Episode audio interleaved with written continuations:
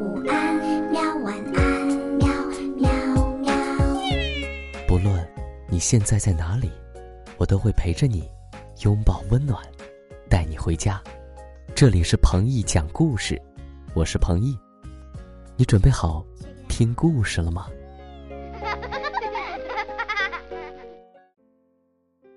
欢迎收听彭毅讲故事，我是彭毅哥哥。现在鹏毅哥哥又回到了南昌，回到了我的工作室，所以现在当然又回到了我熟悉的录音间，给大家录制故事。不知道细心的小宝贝能不能听出来有什么不同呢？最近呢，有很多小朋友私信给我他们的作品啊，都是一些画，还有一些小朋友会分享他们的生活记录，我觉得都非常不错。其中我看到了一幅画，很有意义。上面画的是医护人员在和病毒战斗，最终战胜了病毒，我觉得很有意义啊，就特别留意了一下。接着呢，我就在想，能不能有一篇故事告诉大家我们是怎么打败病毒的？所以今天我就要把这篇故事分享给你们。这篇故事的名字叫做《小人国里的战斗》，准备好了吗？一篇有意思的小故事即将出现喽。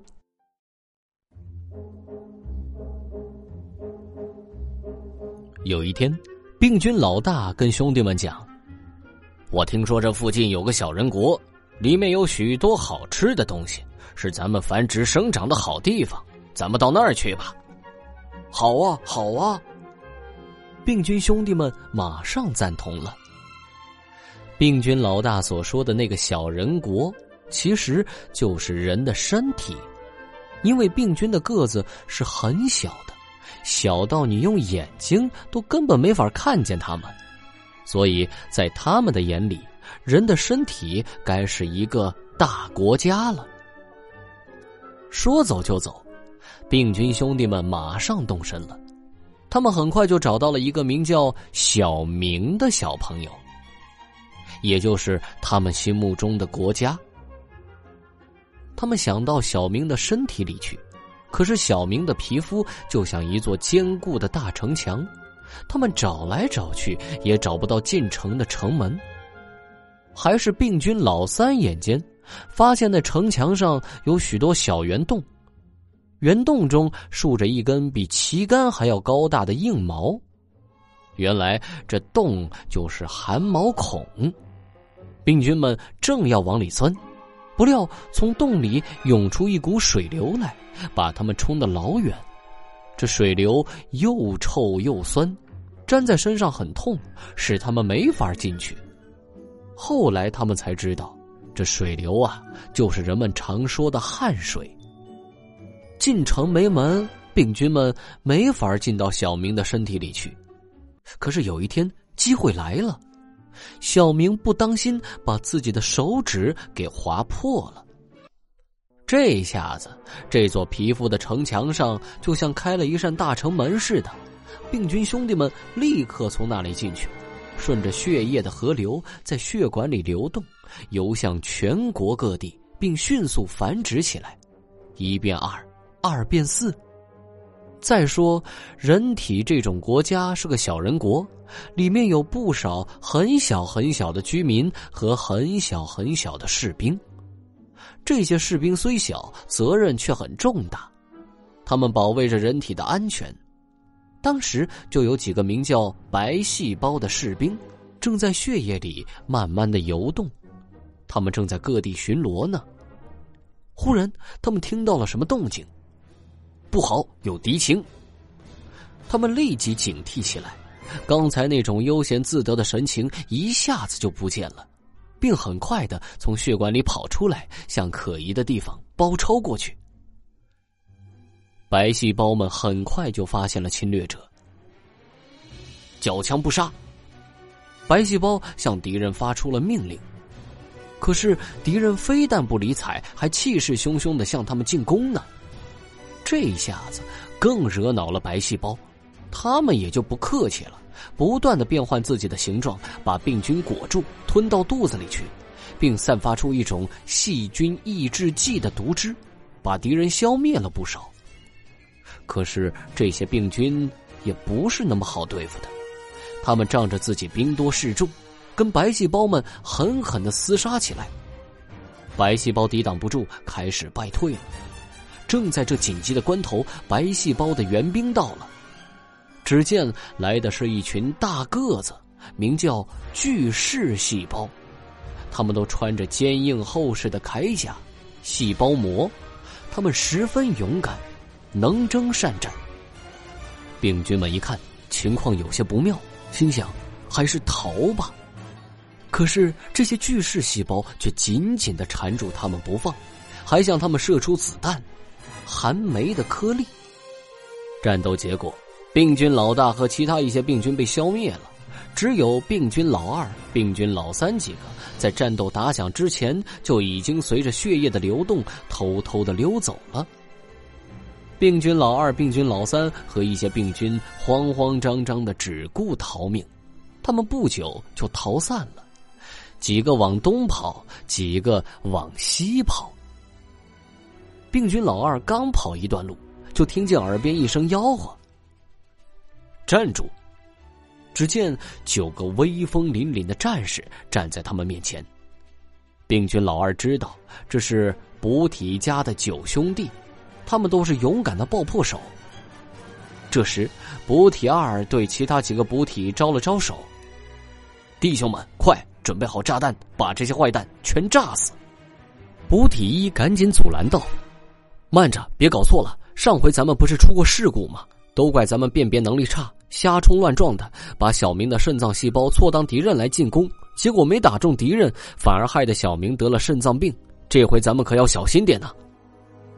补体三赞同补体一的意见，说道：“大哥说的对，咱们不能敌我不分，还是让我先去看看吧。”补体三跑到病菌老二面前，仔细端详了半天，摇摇头说道：“辨不清，辨不清，谁知道他们是好人还是坏人？”我看还是请抗体兄弟来辨认辨认吧。正说着，抗体家的三兄弟——免疫球蛋白 A、免疫球蛋白 G 和免疫球蛋白 M 来了。抗体三兄弟眼尖，一下子就看到病菌身上的特殊标志，把病菌给认出来了。别看他们个子小，打起仗来却十分勇敢顽强。他们把病菌抱得紧紧的，解除了病菌的毒性。还指挥补体兄弟们去搞爆破。补体九兄弟看到抗体已经上去了，当然也不甘心落后，立刻跑上去，把病菌的细胞壁凿开一个洞，把他们全部炸毁。病菌老二当然跟其他病菌一样，也去见阎王了。再说病菌老三他们正庆幸自己能偷偷溜走，却撞见迎面过来的几个小人国里的通讯兵，他们名叫。淋巴细胞一见面，当然双方就打起来了。几个回合下来，淋巴细胞估计自己对付不了他们，慌忙到附近的据点淋巴结里去通风报信。当他们路过 B 淋巴细胞们的驻地时，就动员这些 B 淋巴细胞：“有敌人，快准备战斗！”当他们进到 T 淋巴细胞们的营地时，又通知 T 淋巴细胞：“快快消灭敌人去！”淋巴细胞们都从自己的营地跑出来，他们把病菌们紧紧围住，最后彻底的消灭了病菌。小人国里的战斗结束了，小明手指上的红肿消了，伤也好了。他感谢小人国里那些英勇的保卫者：白细胞、巨噬细胞、抗体、补体和淋巴细胞。不久，又有一批病菌进入了小人国。随着血液漂流到全国各地，小人国里的勇士们发现了这些可疑的家伙，又紧张的投入了战斗。可是奇怪，侵略者们怎么毫无反抗呢？嘿，原来是这些小人国的勇士们实在是太粗心了，他们压根儿没发现这些侵略者早就死了，只不过是病菌的尸体而已。还照样十分起劲的向死尸发动进攻呢。不过这也难怪他们，因为这些病菌的尸体跟活的时候样子差不多，只显得有些干瘪罢了。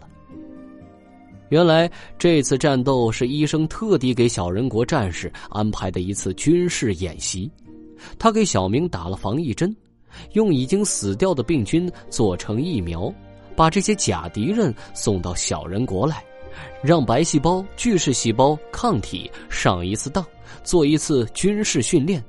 通过这场军事演习，小人国的勇士们加倍提高了警惕，也变得更加勇敢、更有力量了。